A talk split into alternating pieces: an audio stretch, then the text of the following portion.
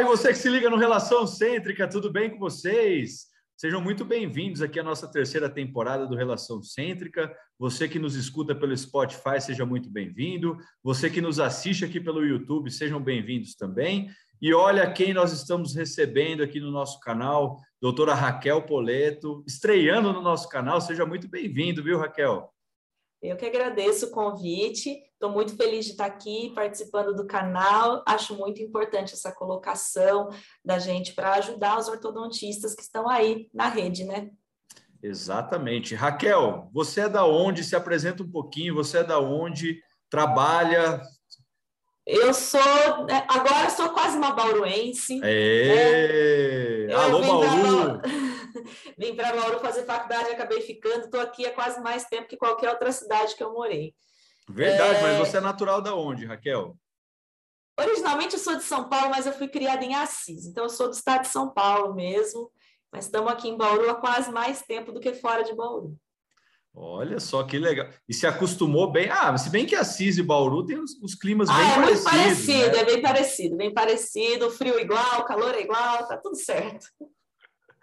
É isso aí, a Raquel que vai falar com a gente hoje de um tema que não é muito abordado, né, Raquel? É, não é um tema muito visto, ou o pessoal tem um pouquinho de medo desse tema, né? Que, é, que são os pacientes com fissuras, os nossos pacientes com fissuras. Exatamente. É um tema que eu acho que os ortodontistas não pegam no consultório para tratar por receio, né? Por desconhecimento. E eu acho que se a gente for falando assim, a gente vai tirando um pouco desse receio para ajudar esses pacientes, porque eles necessitam de tratamento e não é difícil como parece tratá-los. É, está falando alguém com experiência de causa aí, a Raquel, né? A gente que, que tem que aprender um pouco, a gente que tem uma, uma, uma escadinha, uma escala aí de aprendizado. A gente vai aprender hoje com a Raquel aqui como lidar com esses pacientes com fissuras. A Raquel, que é filha lá do Centrinho, lá, filha da USP, lá, a Raquel fez toda a graduação, pós-graduação, mestrado, doutorado, tem todo o carimbo USP lá do, de Bauru, né? Por isso que ela ela se intitula bauruense, porque muito tempo já de Bauru, né, Raquel? Exatamente. E eu estava falando em off com a Raquel aqui, que esse tema sobre quando ela quando a gente conversou, quando a gente fez uma, um bate-papo antes da gente marcar essa entrevista, a Raquel falou: "Ah, eu queria falar sobre pacientes sobre fissuras".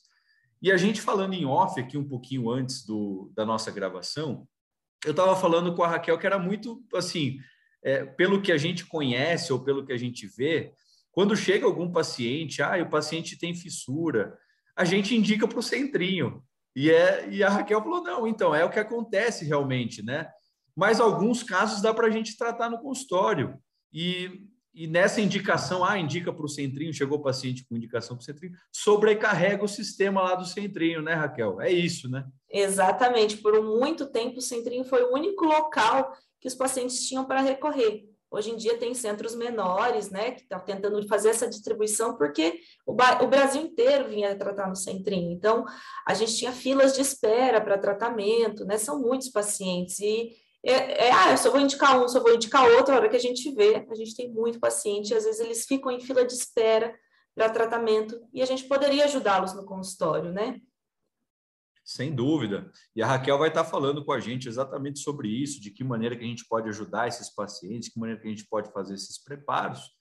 E, inicialmente, Raquel, para a gente já dar start aqui no nosso bate-papo, eu queria saber de você o que é uma fissura, né? Como, qual a etiologia disso? Se dá para a gente prevenir? Como que, como que a gente define isso? A, a, fissura, né? Se você pegar e perguntar o que é uma fissura? A fissura é uma fenda. E quando a gente fala uma fissura lábio-palatina, é uma fenda é, congênita, né? Que vai acometer principalmente o lábio-palato, né? A gente fala fissura lábio-palatina, mas também se encaixam nessa, nesse título algumas fissuras é, raras da face, né? Que eles chamam que essa sim, essas assim eu acredito que seja melhor encaminhar para o centrinho, porque muitos pacientes têm aí um, outros problemas associados. Mas a fissura nada mais é que esse rompimento que vai acometer lábio palato do paciente, né? E a gente, dentista, trata do quê? Né? Pagando rebordo, pegando palato, pegando lábio, está na nossa alçada, né? Muito bem. E você preparou o material aí para gente, né, Raquel? Mostra para gente. Preparei, preparei sim. Preparei. Sempre que tiver alguma dúvida, pode me perguntar, porque eu sei que é um assunto que causa uma certa dúvida, né? Exato, com certeza. E nós vamos. Aqui. Você que nos escuta pelo Spotify, você que quer assistir o que a Raquel vai compartilhar aqui, a Raquel vai mostrar alguns, alguns slides aqui, vai planificar, vai é, mostrar para a gente aqui todas as figuras. Você tem que nos assistir pelo YouTube. Você acessa aqui pelo YouTube, entre no nosso canal do Telegram. Aqui só para vocês saberem como o Renzo estava falando, fui graduada pela FOB, atualização no Centrinho, aperfeiçoamento na Profis, especialista em orto pelo Centrinho, mestrado doutorado pela FOB. Então, eu sempre estive ali do lado, né, do, do Centrinho, porque a FOB e o Centrinho, existe até uma comunicação interna entre eles, né? E quando eu cheguei a Bauru, é, para fazer minha graduação, é, ainda era um pouco. Eu lembro da estranheza que causava ver aquelas pessoas circulando ao redor da faculdade, porque, como o centrinho ali do lado, você não tem esse conhecimento e tudo mais, e você. Aquilo causa uma estranheza. E com o tempo, com o passar do tempo, na plena faculdade mesmo, aquilo começa a se tornar normal para você. E aquelas feições de pacientes que tem uma feição característica, passa a se tornar completamente normal e natural. Então, eu vejo que é puro desconhecimento nosso mesmo, né? Essa estranheza que esse paciente causa. Então, é, eu queria falar por que das fissuras. Exatamente por isso, porque ela vem a cometer o lábio, rebordo de dentes, palatos, que é a nossa área de atuação. Sim porque tem muitos, é, a etiologia é muito grande, né, é multifatorial, então sempre se questiona, ah, mas por que, que meu filho tem e tudo mais, e a gente tem que saber explicar um pouquinho disso também. No Brasil, é, é colocado que é um para cada 650 nascimentos. Então, é alta essa taxa, se a gente for pensar, o que torna isso um problema de saúde pública, né? Sendo um problema de saúde pública e sendo nós profissionais de saúde, precisamos ter conhecimento sobre isso, né? E para tratar o paciente, a gente precisa de uma equipe multidisciplinar. Nessa equipe, nós vamos ter vários profissionais da saúde e entre eles nós, cirurgiões dentistas, né? E segundo a Organização Mundial da Saúde, a tríade de especialistas chaves, tem a ortodontia lá no meio. Então, é a cirurgia plástica, a fono e nós, ortodontistas. E como você estava me perguntando, o que é uma fissura? É uma fenda, é um rompimento, é uma abertura. E que nesse contexto de patológico, é alguma coisa que vai é, ter uma abertura anatômica divergente do normal. E ela é chamada lábio palatina porque tem qualquer região da face, do crânio, tecido mole, que é mais usual a gente colocar lábio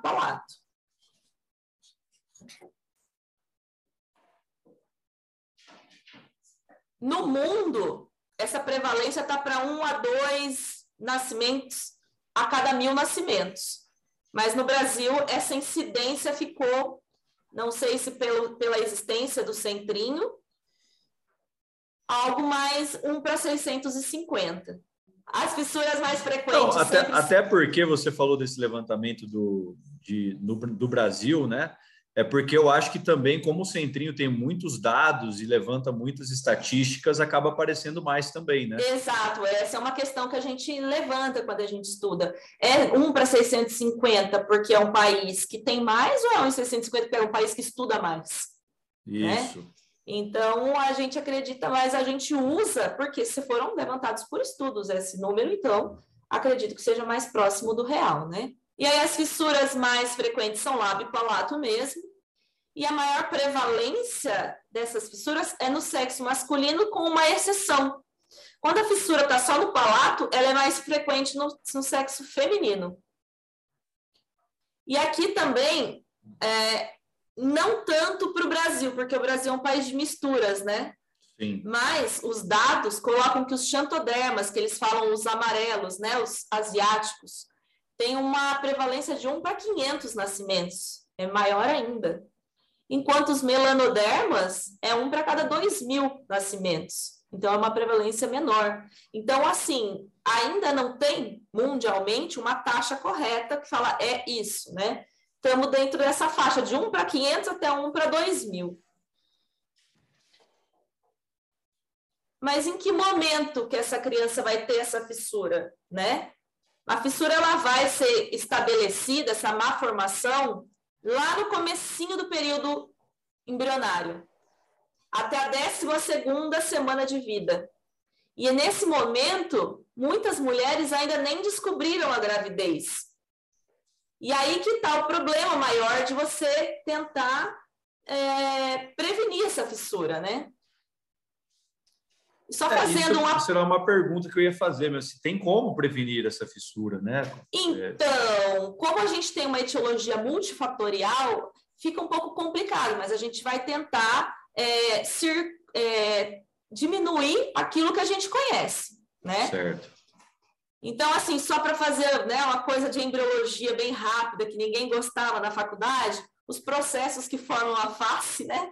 Que é o nasal medial, nasal lateral, maxilar e mandibular.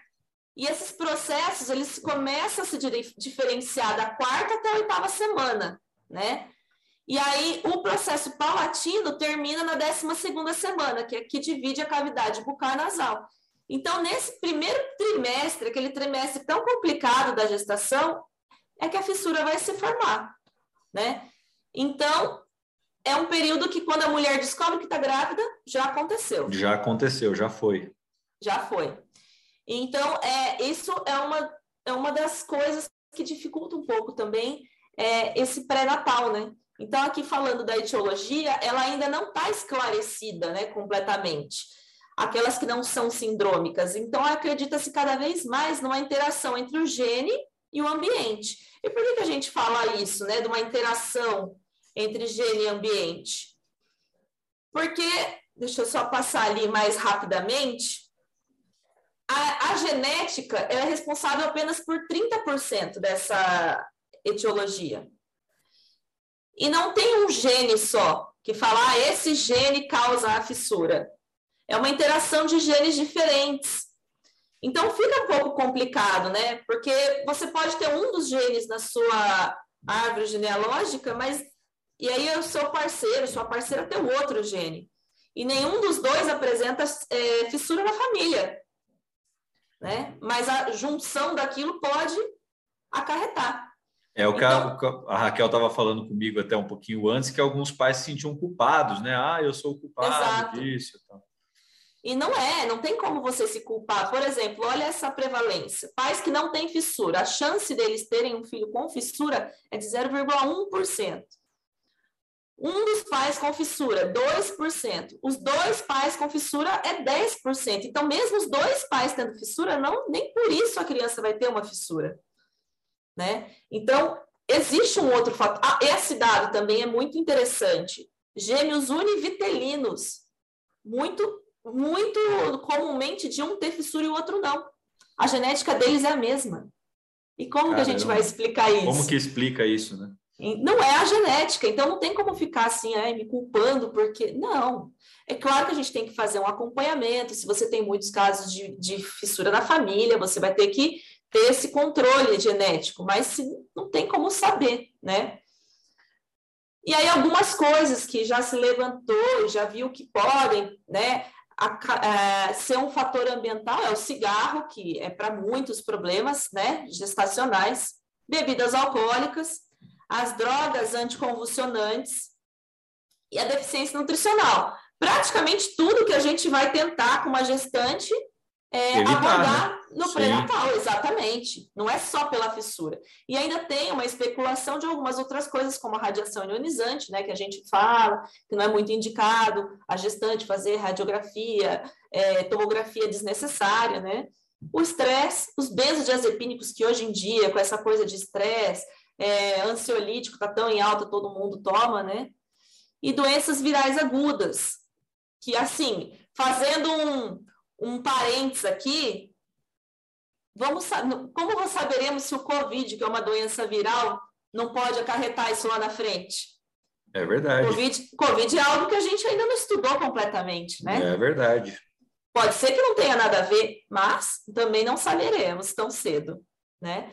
Então, tem muita coisa que se especula ainda, que ainda não está é, descrito na literatura. Então, por isso é muito difícil a gente saber qual que é o ponto onde a fissura, por que, que a fissura se forma. E o tabagismo, segundo a Organização Mundial de Saúde, é responsável por 20% dos casos de fissura.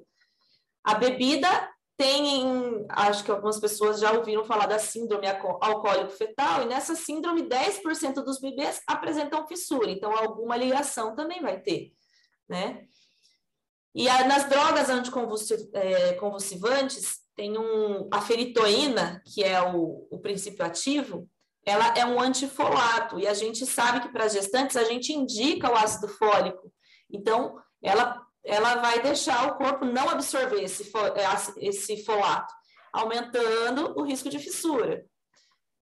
A boa alimentação, para ter as vitaminas essenciais, e o ácido fólico, por quê? Porque os folatos vão prevenir defeitos no tubo neural, e aqueles processos da face, eles derivam das células da crista neural. Então, estudar a fissura, falar que nós ortodontistas vamos trabalhar com fissura é um negócio que vem lá da embriologia, lá da genética, algo que a gente nem para para pensar, né?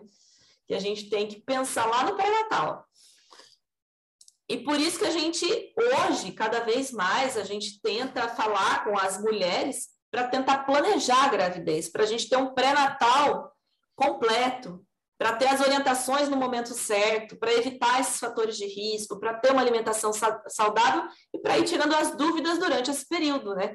Porque a gente sabe que de vez em quando aparece um caso ou outro de mulher que chega lá no hospital e nem sabia que estava grávida, né? É, acontece bastante, né? A pessoa nem sabe que estava grávida.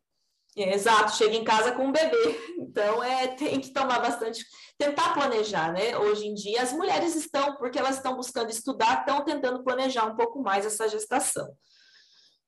Então, assim, o que, que nós vamos ter de implicação dessa fissura? Primeiro, funcional, né? Que a gente tem uma ruptura do lábio e do palato, nós vamos ter dificuldade da sucção, da deglutição mastigação, respiração, fonação e até mesmo da audição da criança. Lembrando que os sistemas auditivo e respiratório, né, boca, garganta, ouvido, estão, eles estão interligados, né? E na estética, a gente vai ter um problema que está na face do paciente. E tudo que está na face pode trazer a questão do bullying, né? aquele problema da autoestima. Então, a gente tem que tentar ajudar esses pacientes da melhor forma possível, né?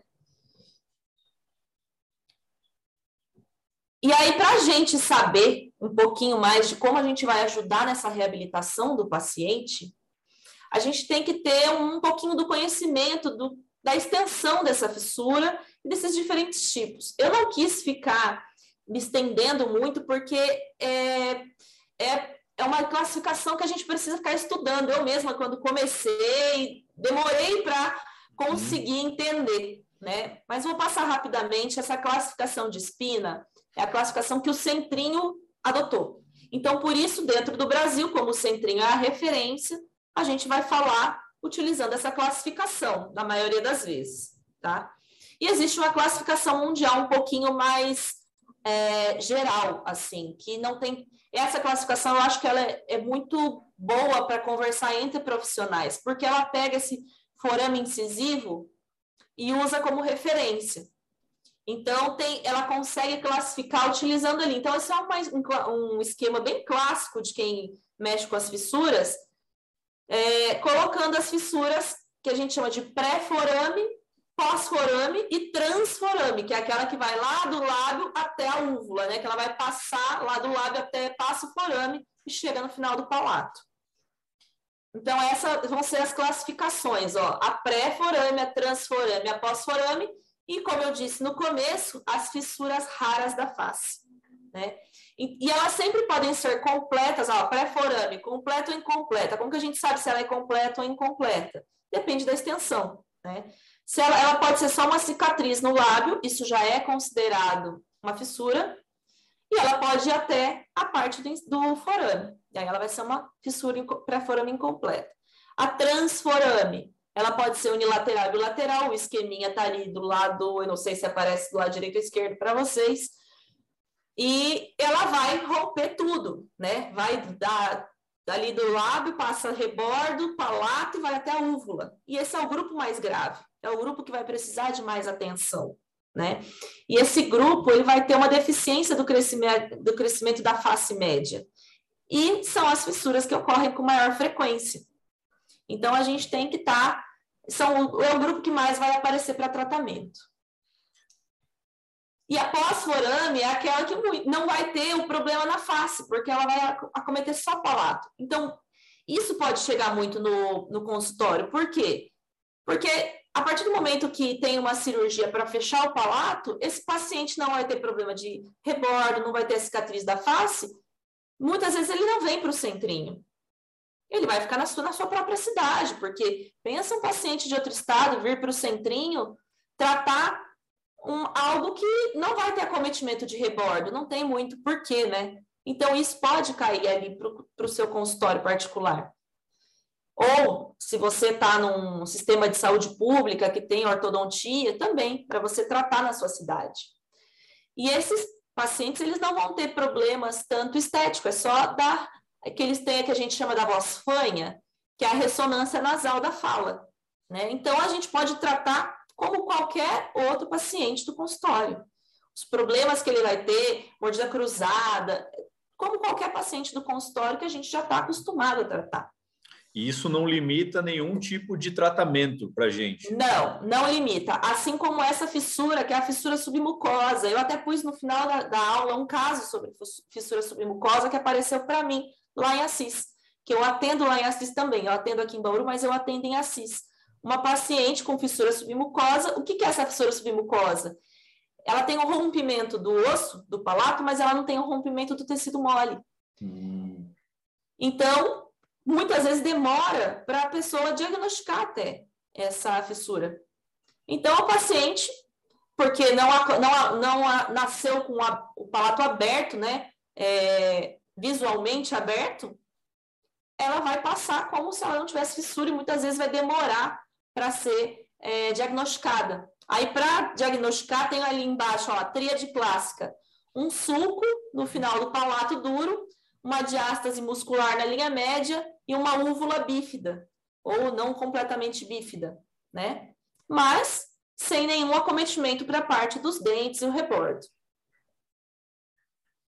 E as fissuras raras da face são fissuras um pouco mais complexas, né? Que vão além de lábio palato, e sim, aí sim, eu acredito que um, um ortodontista, um profissional que não tem muito conhecimento, deva realmente é, enviar para o centrinho e existe um, que eu vou falar rapidamente também durante a aula, o centrinho muitas vezes, ele manda cartas, e-mails, para que o ortodontista da cidade ajude nesse tratamento. Como assim? É, ele vai, você, o paciente vai entrar no centrinho, ele vai ser acolhido no centrinho. A hora que chega na parte da ortodontia, muitas vezes vai chegar lá, ah, agora é só alinhar e nivelar. São meses que a gente fica fazendo isso, certo? Então, se a gente vai passar alguns meses, como que o paciente vai vir todo mês só para trocar do 16 para o 18 no ITAR? Não tem porquê. Pode Sim. ser feito por ortodontista da cidade, né? Então, o profissional do centrinho vai escrever, ó, por favor, evolua até fio tal. Depois o paciente volta para o centrinho para dar uma agilidade nesse, nesse tratamento, né? Então, a gente pode fazer isso lá no nosso consultório e até mesmo nesses pacientes vai estar orientado por um profissional lá do centrinho. Então não precisa ter medo, gente. Tem ajuda. É isso, né? É, é, um trabalho conjunto, né, Raquel? Como você falou desde o começo, é um trabalho que precisa, é um trabalho multidisciplinar que vai precisar de todo mundo. Sim, e esses pacientes precisam de ajuda, gente. Hoje, com essa história de bullying, tem, tem mestrado, tem teses lá no centrinho de pessoas que fazem em cima disso, o quanto esses Sim. pacientes sofrem com bullying, né? O quanto eles demoram para ser, é, para sua autoestima está suficiente para ele se sentir ressocializado na sociedade. Isso é muito grave, né, para uma criança, para uma adolescente. E a gente tem que pensar nisso. Essa é outra classificação que eu falei, que ela é, você vai encontrar nos artigos, que ela é mais simples, que é simplesmente se a fissura é no lábio no palato ou lábio palato, se ela é completa ou incompleta, se ela é bilateral ou unilateral. Então, assim, você pode usar essas duas. Então, eu passei a outra, porque quem for aprofundar um pouquinho nesse tema vai encontrar a outra classificação. A princípio, ela parece mais difícil, mas quando você começa a estudar, você vê que ela vai te dar mais opções de conversa para você entender melhor que tipo de tratamento você segue, tá? Essa aqui é mais geral.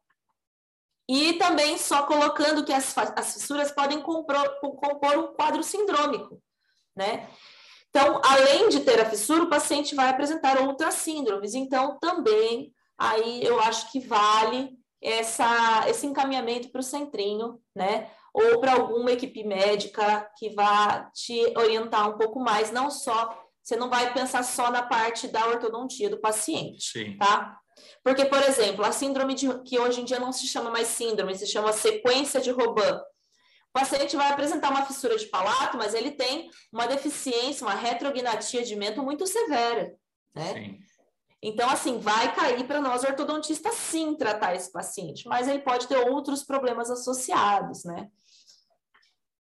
E vamos lá, e, o que, sempre, que nós vamos. Raquel, e sempre falar. vai estar associado a uma síndrome, não?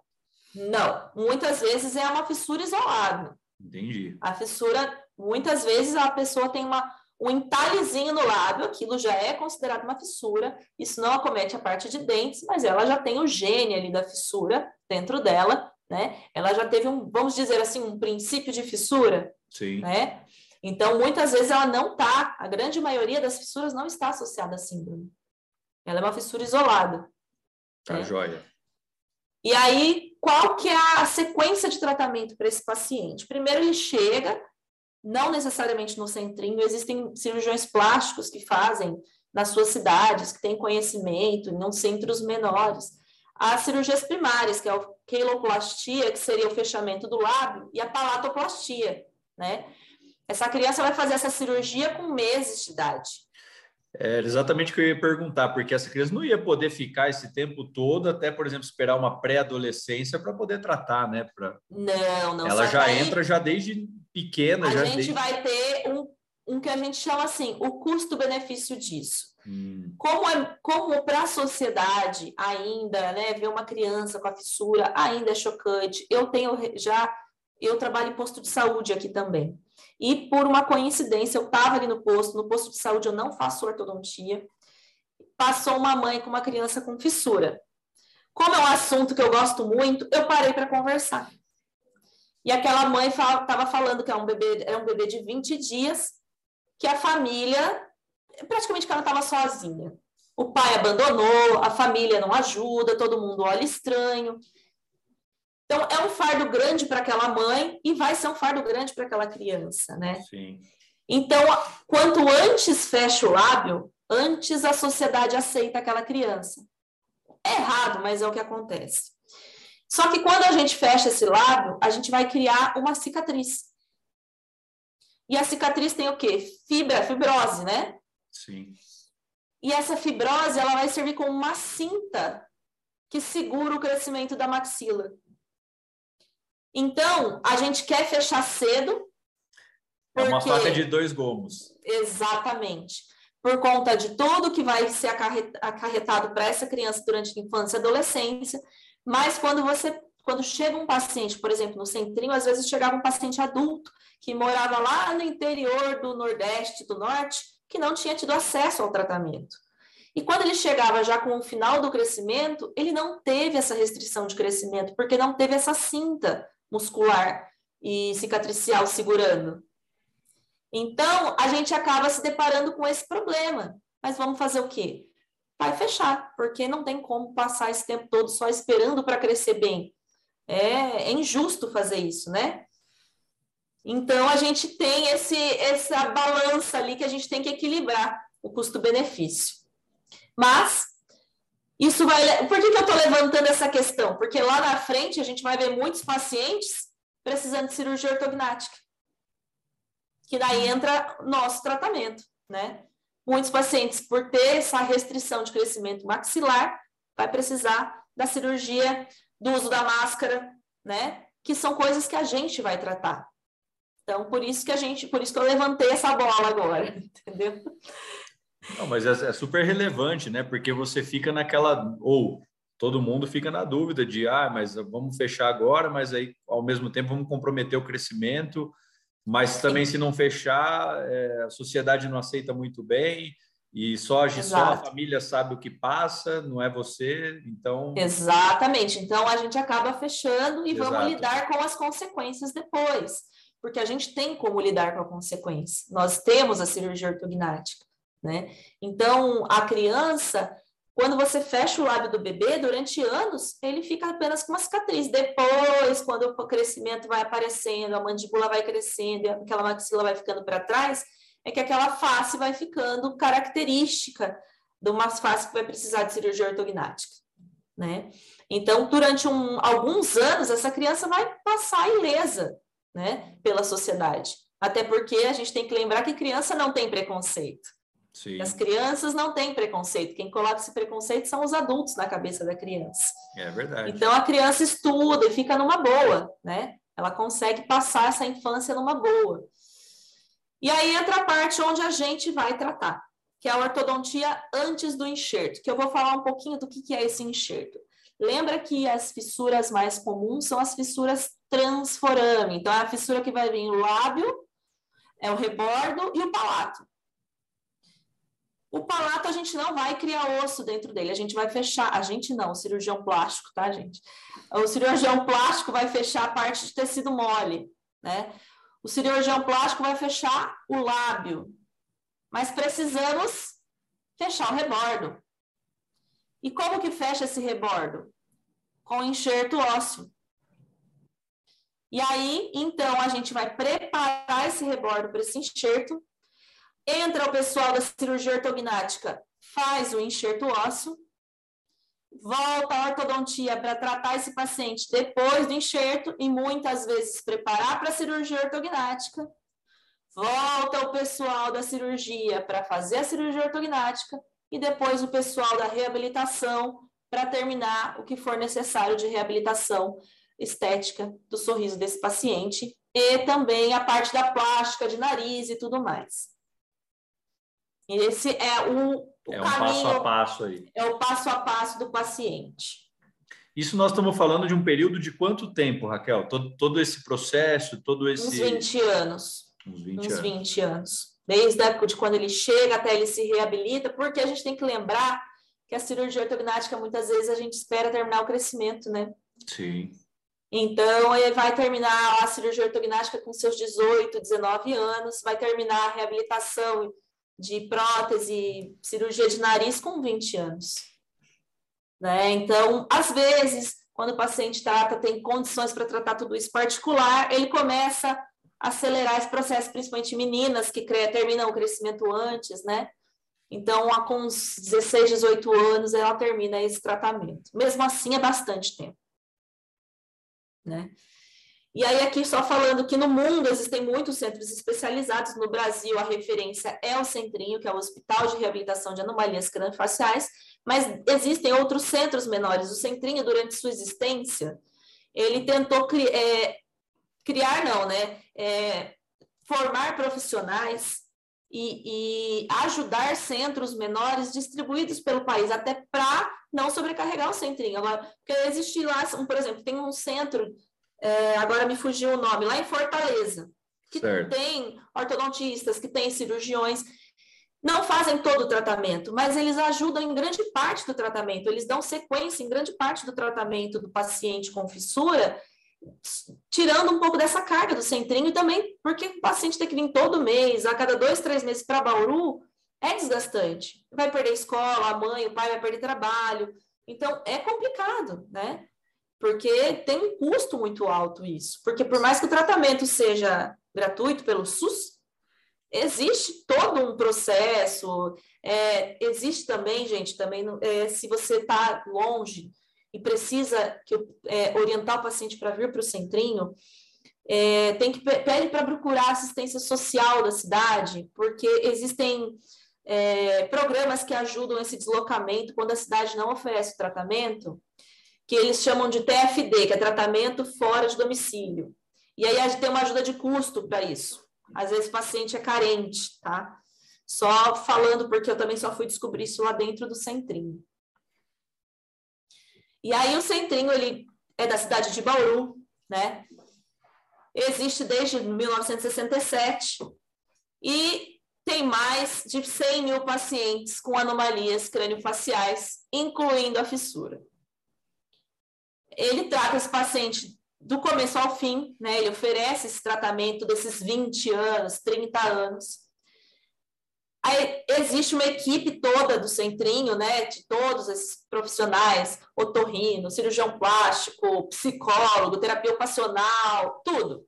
Ele oferece. Presta atendimento para pessoas para todos os lugares do Brasil e é considerado um centro de excelência dentro e fora do país. O Centrinho ele tem visibilidade mundial. É uma referência mesmo para a gente, né? Um grande orgulho é, para a gente. É um grande orgulho do país a gente ter esse centro de referência mundial, um centro de pesquisa e referência. E a gente escutava coloquei... muito o Dr. Rogério Penhavel. Fazer que é um as... profissional lá do exato, Centrinho, né? Exato, ele faz todas as referências e todo, toda vez que ele tem oportunidade de citar o Centrinho, o Rogério sempre Sim. cita aqui com a gente o, a importância Porque... né, de ter o Centrinho. Eu vou falar que quem passou pelo centrinho tem um amor muito grande por aquele lugar, entendeu? Porque é, é muito gratificante trabalhar com esses pacientes. Aqui eu coloquei algo que, que a gente estava conversando. Como que a gente faz para mandar um paciente para o centrinho? Ah lá. Ó, é, ele atende só com agendamento prévio. Não adianta chegar em Bauru, bater na porta, que não vai dar para ser atendido, tá? Ele vai respeitar as normas de usuários do SUS de assistência básica. Então, você tem que ter um agendamento prévio, tá?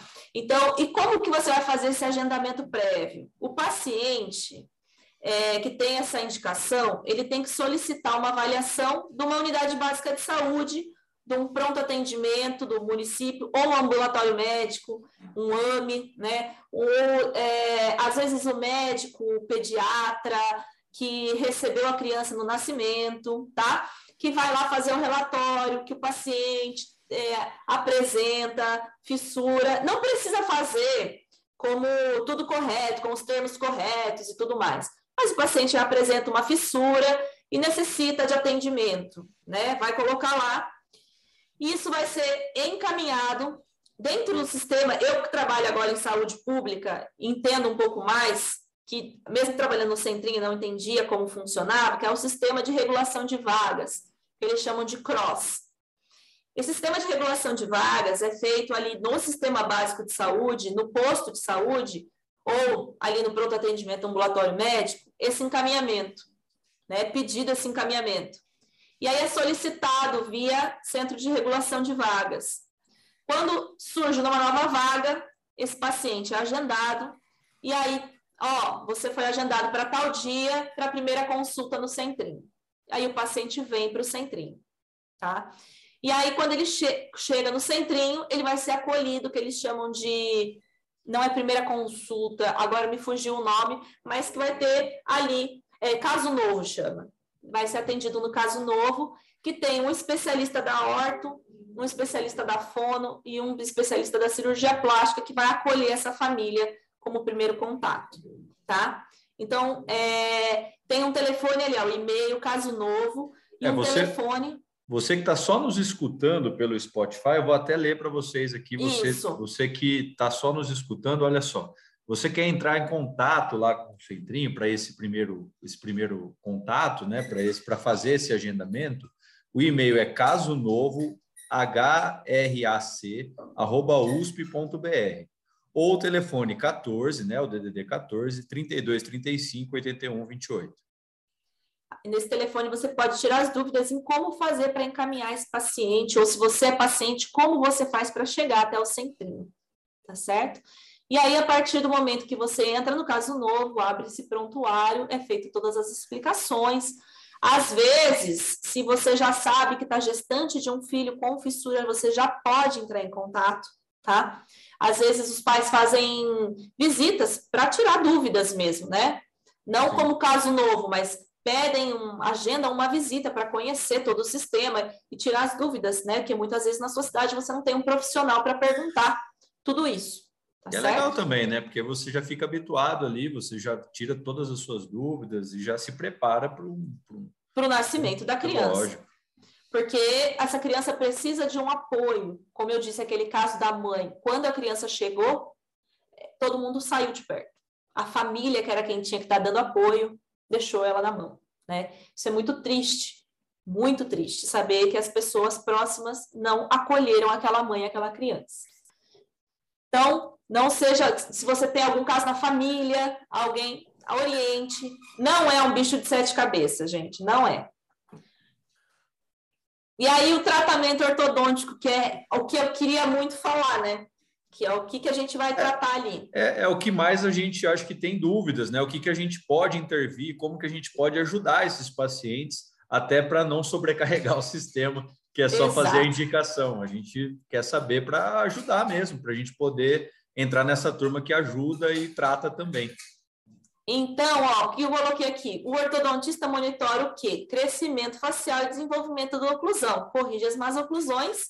Então, a gente pode atuar da forma mais complexa nos pacientes com fissura, porque a gente que vai lidar com os maiores problemas que ele tem, né? Então, assim, quais são esses problemas que vão aparecer para a gente? É, o paciente com fissura, ele vai ter um defeito ósseo na região do rebordo, né? Ele vai ter uma deficiência sagital e vertical da maxila por conta daquela cinta da cirurgia, né? A cinta muscular que a gente vai criar com a cirurgia. Uma deficiência transversal do arco superior e por conta de tudo isso, algumas más posições e anomalias dentárias, tá? Todos esses problemas, fora o defeito ósseo na região, mas pode ser um, um paciente periodontal, um paciente com perda dentária, tem um defeito ósseo, né? Que a gente tem que tomar cuidado. Então, nenhum desses defeitos, se você for pensar é, pontualmente em cada um, é um defeito desconhecido da nossa área, né? Então, vamos lá. Quais tipos de má posições e anomalias dentárias que a gente vai ter? Anomalia de tamanho, de forma, de número, posição no paciente. A genesia do incisivo lateral, do lado da fissura, principalmente, né? Supranumerários também do lado da fissura, porque alguns estudos mostram que na hora que ocorre a fissura, o germe do incisivo lateral está ali naquela região e ele se subdivide, né? E aí você acaba tendo uh, um, um incisivo lateral e um dente supranumerário nessa região, né? A genesia de pré-molar, de terceiro molar, irrupção ectópica de primeiro molar. Eu queria fazer um parênteses que quando a gente estuda padrão de anomalias dentárias associadas, a gente vê que existe no mesmo paciente que tem uma, uma genesia, ele pode ter uma irrupção ectópica de primeiro molar, ele pode ter uma genesia de segundo premolar, porque essas anomalias estão é, interligadas. E não é diferente com o paciente com fissura, né? Ele pode ter um, uma anomalia e outras junto, né? Um paciente com fissura, eu fiz é, minha, minha monografia que vai sair agora esse mês, né? A minha monografia do Centrinho falava um pouco sobre isso, dessa inter-relação entre essas é, anomalias nos pacientes com fissura. Pô, legal, hein, Ricardo? Depois você pode até mostrar para gente, né? Quando sair aí, é, do é, forno. ainda não tem, é, ainda é, tá saindo do forno. Che, tá, chegou a prova de, do, do, artigo essa semana. Ah, legal. E ainda tá saindo do forno. Depois eu dou aí, você deixar, pode deixar no link também. Legal. É, então, assim, a genesia, né? Porque por conta do defeito pode o germe do incisivo lateral ir embora, né? Supranumerários, como eu expliquei, e a genesia. Essas radiografias são de pacientes com fissuras. Então, ali, até na primeira radiografia, a gente vê o espaço é, do defeito ósseo, né? E aí, por ter isso, esse, esse espaço do defeito ósseo também, a gente vai ter uma posição um pouco peculiar desses dentes ao, ao redor da fissura. Por quê? A gente sabe que dente não fica onde não tem osso, né? Então, para tentar fugir desse defeito ósseo, os dentes vão acabar ficando girovertidos, angulados, né, para tentar ficar com a raiz dentro de onde tem o osso. Então, quanto mais extensa essa fissura, maior esses problemas de agenesia e má posição dentária nessa região, tá certo? E aí, esses defeitos ósseos, a gente tem o enxerto nessa região. E esse enxerto, quando bem feito, bem indicado, na, na época indicada, na época correta, é, ele tem um índice de 80% a 90% de sucesso. E aí ele vai reconstruir. Bom, para quem está no Spotify não vai conseguir ver, mas quem está vendo a radiografia consegue ver da primeira para a segunda que a gente praticamente zera esse defeito do rebordo e, e com esse enxerto. Então, a gente consegue, depois desse enxerto, movimentar normalmente os dentes nessa região. Aí não precisa mais ter medo, porque o paciente tem um, uma fissura. Acabou a fissura do rebordo. Acabou, já está recuperado, né? Está recuperado. É um paciente como qualquer outro. Você pode movimentar naquela região, entende? Então, por isso que eu queria dar essa aula aqui. Não é dar essa aula, bater, fazer esse bate-papo, né? Sim para mostrar que não precisa ter medo. O paciente já está, nesse, nesse momento, ele já está reabilitado para a movimentação, reabilitado para o tratamento ortodôntico, né? Então, a gente pode, mas é claro, tem que pedir uma radiografia, tem que esperar o enxerto. Quando é feito o enxerto, espera-se 90 dias, espera o cirurgião dar o ok, e aí sim as movimentações são normais. E aqui é aquilo que eu falei, por conta daquela da, das cirurgias primárias, a gente vai ter um, um padrão de classe 3 esquelético pela deficiência maxilar, né? Então, a gente vai ter essa deficiência sagital da maxila, né? Porque a gente vai ter aquela restrição daquela cirurgia. Então, a gente vai ter esse paciente que novinho já vai ter essa, como nas fotos, essa mordida cruzada anterior, né? Que também não é nenhum bicho de sete cabeças para gente, E aí, ó, o paciente que é operado na infância vai ter essa característica. Olha essa radiografia, o quanto essa maxila ficou restrita. Sim. Entendeu? Então, a gente vai ter essa mordida cruzada anterior como uma característica desses pacientes. E aquele paciente que é bilateral, ele não tem essa deficiência tão severa. E talvez eu pus um caso no final, se der tempo eu vou mostrar, porque ele tem uma protrusão dessa pré-maxila quando ele é pequeno. Deixa eu ver, não tem aqui. Então, quando a gente faz essa cirurgia, é, esse prolábio que eles chamam, que é essa parte onde estão os incisivos é, superiores, ele fica um pouco protruído. Então, com essa cinta, ela vai restringindo, mas como ele estava protruído, não, restring... não tem essa discrepância tão severa. Dá para entender? Dá para entender. Dá para entender, sim. Você que está só ouvindo pelo Spotify, você vai ter que dar, dar um pulinho aqui no YouTube para assistir todas essas é, imagens aqui que a doutora Raquel está tá mostrando, senão vai ficar difícil de entender, né, Raquel? Vai, vai ficar um pouquinho. Os pacientes que têm só aquele acometimento de rebordo e lábio, ou que têm só o pós-forame, que é só de palato, não costumam ter essas deficiências, porque não tem é, esse. A maxila consegue crescer né? Porque a gente não vai fechar com tanto. O palato consegue crescer, vamos colocar assim, tá? Então, quando ela é pós-forame, a maxila, o lábio não tem aquela cinta, e quando ela é pré-forame, o palato consegue ter um crescimento melhor, então elas não têm tanto essa deficiência antero-posterior, tá? E aí, é, como a gente tem essa mordida cruzada, é, porque a fissura dos pacientes com fissura completa vai ter o palato e ele não vai conseguir crescer porque falta osso ali no meio do palato, a gente vai ter uma mordida cruzada com uma compensação do arco inferior, né? Porque a natureza quer sempre compensar. Então a gente vai ter uma deficiência transversal do arco superior também, né? Ele vai ficando, olha essa, essa foto. É um pouco assustador se o paciente chega dessa forma, certo? Mas vou contar que se, é, é, um pouco se você chega com um paciente assim no seu consultório nunca viu essa foto, dá um, realmente um pouco de receio de tratar. Ah, eu acho que esse vai para o centrinho. Exato.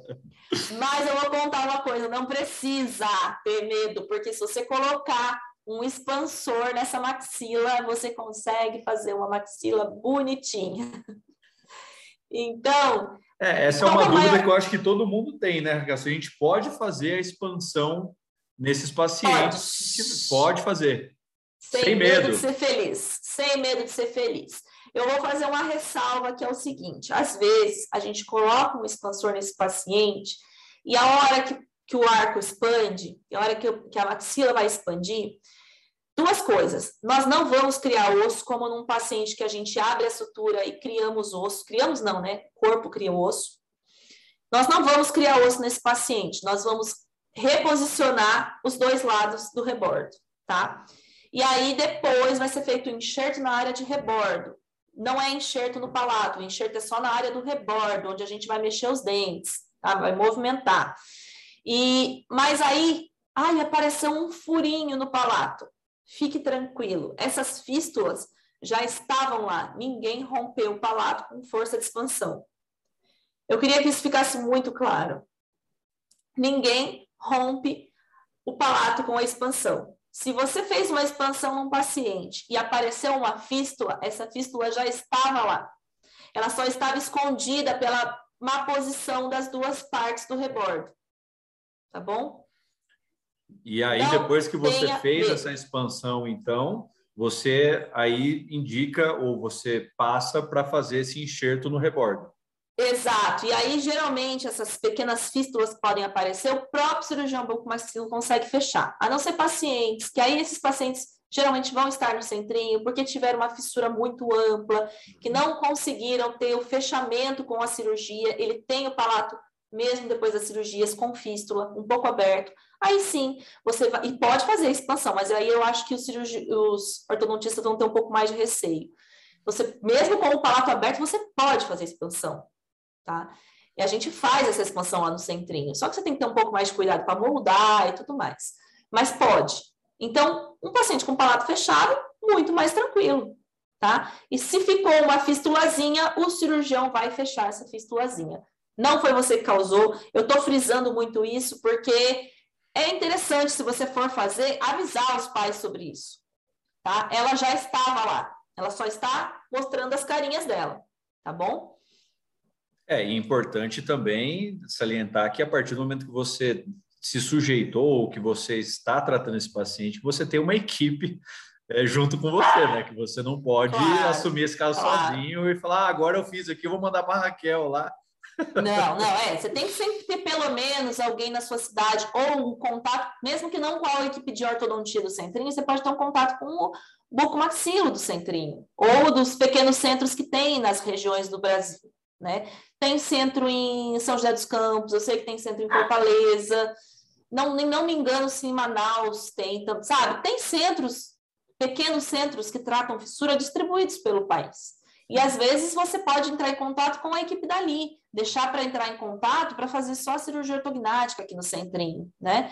Alguns pequenos, é, até ó, a cirurgia de enxerto, tem pacientes que podem pagar particular, e aí Sim. o cirurgião pode fazer, né? Ele está habilitado para fazer. Então tem tudo isso, tá? E aqui só mostrando um pouquinho da face de uma criança para que, que isso não se torne, ai, que coisa estranha. Não. É perceptível que ela vai ter essa deficiência sagital, né? Do osso zigomático. E quando está muito acentuado, pode ter aquela sensação de exoftalmia, né? Da esclera muito é, saltada. E os pacientes podem ter, quando eles são pós-forames, uma birretrusão maxilar, mas até aí tem paciente sem fissura que é birretruso, né? Sim. Não tem nenhum, né? Ai, nossa senhora, não, isso não tem nada demais. A respiração pode ter um comprometimento das vias aéreas e uma limitação de mastigação. Eu lembro de tratar um paciente no centrinho que ele estava doido para fazer a cirurgia ortognática porque ele não conseguia morder um salgado sabe? Salcoxinha, esfirra. Uhum. A deficiência, a discrepância entre maxila e mandíbula era tanta que ele tinha que comer de garfo e faca. Então, é um pouquinho complicado, né? E aqui, ó, as mordidas cruzadas, né? Como consequência, como eu falei antes, vai aumentar essa, essa redução da eficiência mastigatória e aí a gente vai entrar ali. O que, que a gente faz na dentadura mista descida? A gente vai preparar para o enxerto e pode colocar uma máscara. eu vou tirar o paciente da cirurgia, que quando a gente está tratando o paciente sem fissura, a gente se pergunta, se vou colocar máscara, esse paciente não é cirúrgico, né? Muitas vezes não, mas você vai melhorar essa infância, essa adolescência. Lembra que eles passam por um período muito grande esperando a cirurgia ortognática, né? E eles estão com essa mordida cruzada lá na infância já. Então, nós podemos colocar, fazer uma expansão, colocar uma máscara, né? Melhorar, nós já né? estamos né? melhorando a condição de vida desse paciente, tá? E no, como qualquer outro paciente, como eu disse, pode fazer a expansão, máscara pode usar tranquilamente, né? Então, você pode acompanhar um paciente nessa condição, tá? É... A gente pode ter uma... Qual que é o único problema? Mas isso é um problema que a gente vai falar naquele tratamento em duas fases, na ordem. De quando você está é, tratando o paciente desde muito novo, né, tem um resultado pobre e lá na frente uma pequena colaboração. Mas vou falar como pessoa que já tratou bastante paciente com fissura, eles não perdem essa, essa colaboração porque eles querem ver resultado, tá? Então, eles querem que o dentinho deles vá para o lugar, eles querem a melhora da face, então, a maioria deles colabora, tá? Sabendo conversar, eles colaboram sim. E aí, como eu disse, sobre o enxerto, aquela radiografia que eu mostrei, ele vai reparar esse defeito ósseo, para ter essa continuidade óssea dos dentes adjacentes à fissura, e você pode movimentar sem problema periodontal, certo? E isso também vai dar um pouquinho de suporte para a asa nasal, tá? Que você vai perceber que o paciente do lado da fissura tem uma queda da asa nasal. Esse defeito, ele é feito por cirurgia, né? Realizado preferencialmente na dentadura mista, tá? E, e a gente vai fazer aquela a que eu disse, a gente vai preparar para o enxerto. Então, a gente vai, desculpa, corrigir a atresia maxilar e a mordida cruzada para melhorar a posição do rebordo de um lado e do outro da fissura, que a gente, o cirurgião sempre pede que eles estejam o quê? Alinhados, tá? Eles estando, eles estão alinhados para o cirurgião, está bom para fazer cirurgia. E aí, os, os dois lados têm que estar alinhados com a finalidade de fazer esse enxerto. Está alinhado, a gente manda, põe uma contenção. Ah, isso é um ponto interessante. Lembra que a gente não vai criar osso no palato. Sim. Então, se a gente não vai criar osso, se você tirar o expansor, vai voltar. Vai recidivar. Então, a gente deixa o paciente com uma contenção fixa. Porque né, o que, que vai segurar aquela expansão que a gente fez? Por enquanto, nada. É só contenção fixa. Quando esse paciente for submetido ao enxerto, aí você vai ter um rebordo íntegro, e aí sim a expansão não vai ter recidiva. Entendeu? Mas até lá você mantém o, a contenção fixa. Então. A contenção fixa. Isso é um, um pouquinho do diferencial que a gente vai tratar o paciente com fissura. É lembrar de deixar uma contenção de preferência fixa, porque a gente sabe que criança perde Sim. aparelho removível, e esse paciente não pode correr o risco de perder essa contenção, né? Então, uma contenção fixa é bem indicada nessa, nessa hora, né? Pré-enxerto até aquela fase que a gente monta o aparelho no pós-enxerto e já está com o aparelho fixo, e aí a gente tira essa contenção, tá? Legal. E quando que ele é feito? Ele vai ser feito esse enxerto, quando tem de metade a dois terços da raiz do canino. Que é para a gente estimular esse canino e romper é, pelo enxerto. Lembra quando a gente vai tirar o canino descido num tratamento de, trata, de canino ectópico? A gente espera o canino ter mais ou menos a sua raiz formada, que já está quase na hora dele romper. Que é uhum. quando a uhum. gente fala que é quase a hora dele romper. Mesma coisa. Quase a hora do canino romper, é a hora que a gente vai indicar para o enxerto, porque daí forma-se osso e o canino rompendo através do osso, ele estimula esse enxerto. Entendeu? Show então, essa é a melhor fase para mandar para o enxerto. Então, a gente tem que tratar essa criança ali antes dos 9, 10 anos de idade, para a gente ter uma fase boa para enxerto, tá? Então, aquilo que eu falei, a expansão não vai criar osso, só vai melhorar, a mudança, vai pôr os segmentos no melhor, vai alinhar esses segmentos, uma mudança espacial de segmentos, tá? expansor qualquer um. Tem muita gente que prefere o RAS, porque como não tem muito osso, para ter um maior suporte de mucosa, mas também nós vamos ter o que no RAS? O maior problema de higiene, né? Uhum. Nós já uhum. temos um problema que muitas mães não gostam de higienizar e as crianças acabam pegando isso da mãe. A área da fissura tem medo de higienizar e não tem problema nenhum, né? Um expansor muito indicado para eles é o em leque, o borboleta, por quê? Porque o maior problema está na região anterior, né? Sim. Então, muitas vezes o molar não precisa de tanta expansão. E aqui, o expansor diferencial, que também é conhecido como expansor Garibe, né? Que ele tem os dois parafusos num expansor só. Então, você consegue fazer a quantidade de expansor que você precisa no posterior e a quantidade de expansão diferente no, no anterior no mesmo expansor. Legal. Dá uma olhadinha na segunda foto e na primeira foto. Vê que parecia que não tinha nada e quando expande, abre um buraquinho? Sim. Mas se você ver com muita calma, você vê que aquele buraquinho já estava ali. Já está ali, é verdade. Entendeu? Então não tem que ter medo. Ali já existia, não foi você que causou, não foi o aparelho. Você apenas reposicionou na melhor posição os dois segmentos e o buraquinho apareceu, que é uma fístula que a gente chama tá? Outra coisa que a gente pode fazer, projetar essa pré-maxila com mola. Às vezes, você não precisa usar uma máscara. O cruzamento está só dos incisivos. Você só tira ele do trauma e expõe com mola, como um paciente que tem mordida cruzada que precisa colocar os incisivos para frente, tem um dentinho cruzado, certo? Sim. Tratamento comum de consultório. Também pode expor uma fístula ou outra que esteja escondida, tá bom? Agora, dentinho que está girado do lado da fissura. Não vamos corrigir antes do enxerto. A gente só pode corrigir esses dentes depois que a gente tem osso. Lembrando que o dentinho girou, por quê? Porque ele está fugindo do defeito ósseo. Né? Então, se a gente está com o dentinho girado, não tem osso, não vai corrigir deixa o dentinho girado até ter osso, certo? Ok. E às vezes o incisivo central está gerado. E aí a mãe vai procurar tratamento por conta disso. Só que enquanto a gente não prepara. Então, assim, é um tratamento de paciência, porque a gente tem que seguir o passo a passo, mas é completamente tratável. Tá? É que não dá para pular etapa, né? Você tem que ter Exatamente. todos os, o passo a passo do tratamento a ortodontia bem feita, ela tem que seguir o passo a passo, né? Quando a gente não faz um bom diagnóstico e não tem o passo a passo, a gente vai começar a patinar no tratamento. Isso serve para qualquer um, né? Sem dúvida.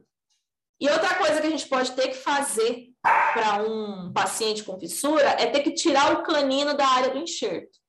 Com um cantilever normal. Lembra sempre, é muito semelhante aos tracionamentos de canino, que a gente tem que reposicionar o canino, usa um cantilever e tudo mais, é a mesma coisa. A gente vai tirar, tentar distalizar o máximo possível esse canino que está ali na área da fissura. E vai fazer o quê? Um cantilever com molar, como se a gente estivesse só distalizando um canino, tá? Sem medo. Porque a gente, quando a gente distaliza, a, gente, a fissura está à frente do canino. A gente não vai colocar esse canino na fissura, certo? A gente só não vai colocar um bracket para mudar a posição da raiz. A gente vai trazer ele do jeito que ele está. Entendeu? É, você está fazendo movimentação no osso, né? Então não tem Exato, problema nenhum. não tem, não tem que ter medo. Você está só ajudando a fazer o enxerto. E a hora que fizer o enxerto, ortodontia normal, tá? Se tiver algum dente supranumerário, aí você vai conversar com o cirurgião se aquele dente vai ser mantido ou vai ser extraído. Não é você que vai tomar essa decisão porque aí quem vai, quem vai fazer o enxerto é que vai tomar essa decisão, tá? E se ele vai atrapalhar a sua mecânica, você tem que sentar e conversar. Olha, aqui eu não consigo fazer o que você quer, né? Porque muitas vezes para fazer essa ortodontia antes do enxerto, a gente está sempre conversando com o cirurgião, porque quem vai fazer a cirurgia é ele. É como uma cirurgia ortognática. Para você fazer uma boa cirurgia ortognática, você tem que estar sempre conversando com o cirurgião quais os passos que você vai deixar o seu paciente, né? Reposicionar esse incisivo lateral que a gente chama de incisivo lateral distal, é, no lugar do incisivo que está ausente. A gente vai fazer isso. É, por quê? Se a gente tem osso suficiente para distalizar esse dentinho, a gente distaliza, espera fazer o enxerto depois mesializa ele para o lugar do incisivo lateral. Consegue entender? A gente tem um, um dentinho que nasceu ali do lado da fissura, do lado do canino. E a gente não tem o um incisivo lateral do lado do central. Só que para fazer o enxerto, a gente precisa trazer todo mundo para a distal. Então, a gente traz esse incisivo lá para pertinho do canino, permite que seja feito o enxerto depois volta esse incisivo através do enxerto. Reposiciona ele no lugar. Exatamente, tá? Então, são assim, são mecânicas que não são complexas de serem realizadas. Por isso que eu falo, é receio, né? É o desconhecimento uhum. que leva a gente a não querer pôr a mão. E aí, pacientes, esse, o que, que eu falei lá da máscara? Um paciente novo com uma discrepância desse tamanho, de mordida anterior, mordida cruzada e tudo mais, vai ter os problemas psicossociais atribuídos. Então, às vezes, a gente sabe que a máscara não vai ajudar, mas a gente pode ajudar ele a passar por uma infância, uma adolescência melhor, né? Sem dúvida. E o enxerto, só falando que ele pode ser secundário, primário e terciário, e o que a gente mais usa é o secundário. O primário ele foi feito lá quando a criança nasce, faz aquela cirurgia primária, mas viu-se que não tem muito que não tem muito ganho. O secundário é o indicado nessa fase do canino e o terciário é quando o paciente passa dessa fase, mas a gente vai fazer para conseguir melhorar a condição do paciente, tá? Aqui é o que eu acabei de falar, só para a gente não se estender muito. E como que ele é feito esse enxerto? Crista medular do osso ilíaco, e aí você vai precisar de um ortopedista junto. DMP, que é caro, mas é, é proteína, né? É, é um material é, exógeno, né? Uma proteína morfogenética, ou enxerto autógeno de osso do mento, né? Então, são formas de fazer esse enxerto, isso vai depender da condição, por exemplo, no centrinho já foi feito das três formas, porque cada época, ah, porque hoje nós estamos sem ortopedista, nós vamos fazer com enxerto autógeno de osso medular, ah, porque nós tivemos uma verba, vai dar para fazer com essa proteína morfogenética, então já foi feito de várias formas. E aí, se a pessoa não está, não vai vir tratar no centrinho, vai ver como que o cirurgião vai fazer na sua cidade. Aí não depende da gente, mas todos dão certo. Ok, tá? temos essas opções todas essas opções. E se por um acaso a gente conseguiu levar esse paciente para o enxerto antes do canino romper, o que, que a gente faz depois? Apenas controle do desenvolvimento da oclusão.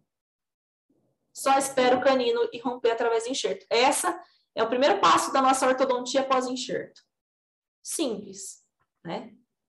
Então, o paciente está liberado 60 a 90 dias do enxerto, a gente vai acompanhar e ver se esse canino irrompeu. Ou, como eu disse aquela hora, trazer esse incisivo que estava lá na distal para a mesial.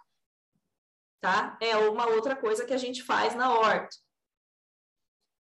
E quando a gente não tem esse incisivo, uma opção terapêutica que a gente tem é tratar um paciente igual um paciente de agenesia de incisivo lateral. Agora ele tem osso, podemos mesializar o canino. Uhum não é? Uma das, uma das formas de tratar um é paciente é com agenesia é mesializar todo o segmento. Podemos fazer isso. Isso é uma ortodontia que a gente vai fazer no paciente com fissura que já teve enxerto.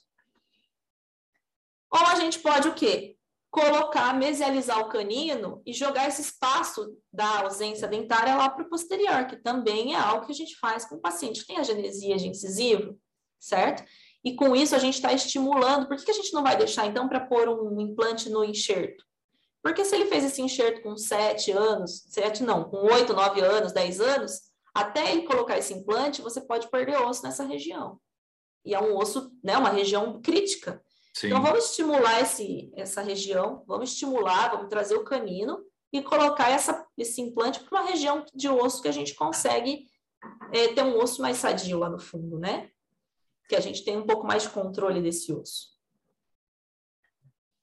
É, e, e aí são, são mecânicas, né? Que é o que a gente faz numa ortodontia convencional, né? Que, Exatamente. Que... Tudo que a gente já está acostumado. Né? Exatamente. Então a gente não, não precisa ficar com esse receio todo igual você está falando, né? A gente faz uma mecânica convencional, depois que está tudo normalizado, depois que você seguiu passo a passo, você acaba fazendo uma mecânica que você faz no seu dia a dia. Por isso que eu disse, eu queria mostrar para que as pessoas vissem que não é um bicho de sete cabeças. A gente toma um pouco de cuidado naquele paciente que ainda não fez o enxerto, mas depois a gente vai tratar esse paciente como qualquer outro paciente. Visto que está liberado pelo cirurgião, tem osso no rebordo, pode tratar. Legal. Como você trata qualquer paciente. Aqui, relação de classe 3, a gente pode fazer expansão e tração, buscando melhorar a qualidade de vida do paciente, mas a gente sabe que a gente não vai ganhar muito com isso, mas a gente vai. Quem vai ganhar é o paciente com a qualidade de vida. É, como eu disse, supranumerário a gente vai falar com o cirurgião, por quê? Porque até a época do enxerto, até que você que o paciente vá para isso, esses supranumerários estão guardando osso nessa região, né? Então, para que, que a gente vai tirar? Só por tirar esse dente? Não. Mantém, né? Mantém, mantém até a hora que vai ter que extrair. Por enquanto, mantém, tá? É, vamos colocar aqui. Vamos colocar, vamos falar aqui. No final, a gente vai fazer muitas vezes cirurgia ortognática, mas daí não somos nós. Porque além da padrão hereditário, a gente vai ter aquela cinta muscular, né? Que vai muitas vezes levar o paciente para essa cirurgia ortognática. E muitas vezes o paciente tem uma discrepância tão grande que é necessário uma distração osteogênica.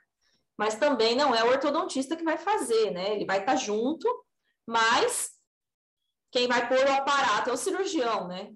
Crânio de cabeça e pescoço, né? Uhum. Então, mas a gente pode indicar e a gente pode, né, tem a, o aparato intrabucal que a gente pode estar junto, né? E ele é mais indicado também em síndromes, né? E esse aqui é alguns recursos novos que a gente tem, né? Ouvimos falar de, de uns anos para cá, de 10 anos para cá, 15 anos para cá, sobre os tratamentos com a mini, mini placa, protocolo de Declerc, né? E esse protocolo tem tido bons resultados nos pacientes com fissura. Não são resultados tão bons quanto nos pacientes sem fissura, mas bons resultados. E por que, que ele é legal de ser usado no paciente com fissura? Porque quando o paciente vai para o cirurgia de enxerto, ele vai para anestesia, ele vai ter um pós-cirúrgico. Então já podemos instalar essas placas nessa hora. É, exatamente, porque uma das desvantagens, ou se é uma, considerado uma desvantagem no, no protocolo do, do professor Hugo de Klerk, é que você precisa de uma cirurgia para colocar essas mini placas e depois de uma cirurgia para remover. Mas se você já vai lá para a cirurgia, você tem que encaminhar esse paciente para cirurgia de enxerto, você já pode aproveitar a própria cirurgia, né? Já pulou um passo. E aí você pode, você vai deixar esse paciente é, com essa mini placa, vai fazer o tratamento, depois vai deixar como contenção. Então, lá na frente, se você não for para cirurgia ortognática, você pode fazer, vai, vai fazer uma cirurgia de remoção, mas aí você pulou uma etapa também, né? Então já fica mais viável para esse paciente. E é, é um paciente que também está bastante acostumado com cirurgia, né? Eles fazem muitas cirurgias, eles estão um pouco mais acostumados a, a, Eles não têm essa coisa de, ah, tem que fazer cirurgia, meu Deus, não, eles já estão mais acostumados, né? Então, olha como ganha bastante, né?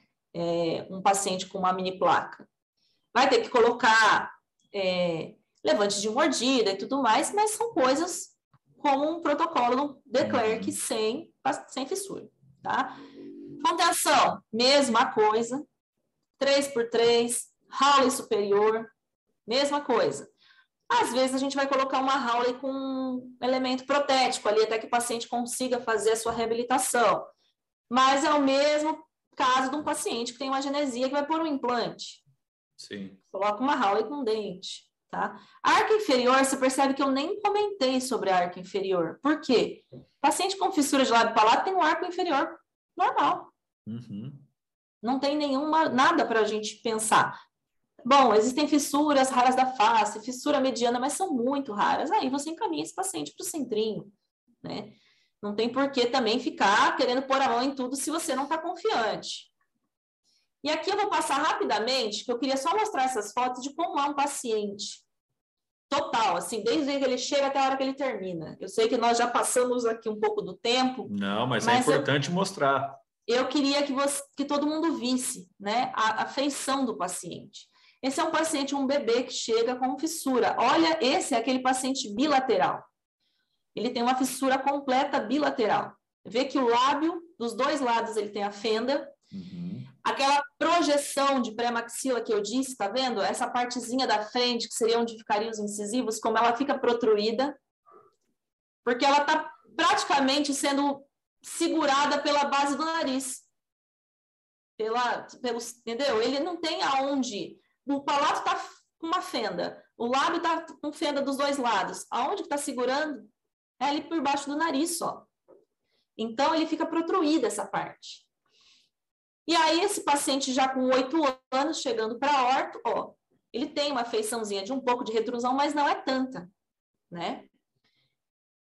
E aí ele tem, ó, um pouquinho de atresia, a face não fica tão ruim, para a idade é ruim, mas não é tão gritante, vamos dizer assim, na sociedade, é. né? E aí ela, ele tem esse cruzamento ali dos incisivos, né? Uma atresia maxilar e o cruzamento dos incisivos. Aqui são as radiografias. Esse, essa foto não é dele, tá? Porque a foto dele lá foi perdida dos arquivos, então é só para ilustrar que foi feito é, uma expansão com uma, uso de máscara nele. Ok. E depois uma contenção fixa. E olha como ele já ganha, né? Descruzou. Muito, o... já melhorou muito. Isso para um paciente é muito bom, né? E aí ele vai para o enxerto. Aí nós temos as radiografias. Dá para ver que de um lado, né, a fissura é um pouco mais extensa que de outro. Uhum. E aí, pós-enxerto imediato, pós-enxerto um mês, três meses pós-enxerto, nós temos osso dos dois lados, a gente pode tratar esse paciente com ortodontia convencional, tá? E aqui você consegue ver até ali no rebordo, se você olhar logo que fez o enxerto e um ano depois, que o rebordo já tem uma continuidade, né? É verdade. Mas controlou o, a, inclusão do paciente, porque ele já estava descruzado, fez só o controle de desenvolvimento da oclusão, e ele se tornou um caso cirúrgico, né? Então, agora vai fazer ortodontia pré-cirúrgica. Vai, ó, a oclusão dele, ele tem o quê? A, a discrepância sagital. Sim. Mas se ele não tivesse, não tem tantos dentes fora de posição, não é um negócio que não. ficou, né? Ele ficou com uma oclusão, colocou o aparelho para preparar para a cirurgia, tirar a angulação, aquele preparo todo que a gente já sabe. E aqui pós-cirúrgico. Né? Já está com, ó, pré e pós-cirúrgico. E a face do paciente pós-cirurgia. Oclusão pós-cirúrgica Tá vendo como um paciente consegue ser totalmente reabilitado? É verdade. Olha só que bonito ficou.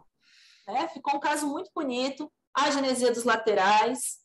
Então, ele está aí com os caninos no lugar dos laterais, né? E aí, o sorriso do paciente. Aí, agora ele vai fazer cirurgia de nariz, alguma coisa uhum. desse tipo, entendeu? E ele fica ali, ó, paciente reabilitado, né? para ver que tem como e que a gente pode auxiliar muito, porque a nossa parte é muito grande nessa vida do paciente. A gente está ali controlando a oclusão, preparando para ortognática, preparando para enxerto. E esse aqui de uma paciente do caso clínico é de um lado só, tá vendo? Olha como a maxila ela vira do lado, de um lado maior, do segmento maior, né? Ela fica para fora quando a criança chega. E aí faz as cirurgias e a criança ela já tem uma retrusão muito maior que o paciente bilateral, consegue ver? Da face Sim. dela. E aí, aqui também, molar inferior compensado, atresia, mordida cruzada anterior posterior, tem a genesia do 22, todas as radiografias, expansão rápida antes do enxerto, contenção, olha a contenção. É um pouco estranho, você fala, nossa, mas nem virou um arco tão bonito a gente só tem que conter os segmentos onde eles estão. Tá? O importante é manter ele ali, né? Manter alinhado para fazer o enxerto. Porque depois a gente pode fazer outra expansão se for necessário. A gente pode tratar como a horta normal. Então, o que o cirurgião quer é que a gente alinhe os dois segmentos. Olha como ficou bonito o enxerto dela. Tem mesmo. Olha. Ó, cadê o defeito bonito. ali embaixo? Pois é. Então, Canino veio através do enxerto, ocupou o lugar do incisivo lateral. Paciente esperando o crescimento para fazer cirurgia ortognática. extraiu o, o incisivo do outro lado para ter simetria, isso aí, aí vão conversando cirurgião, ortodontista, aí é outra história, tá? Não é uhum. obrigação. Caso dela foi extraído, você pode manter. Tudo depende da condição que está aquele dente, porque às vezes é um microdente, mesmo sendo do outro lado, enfim.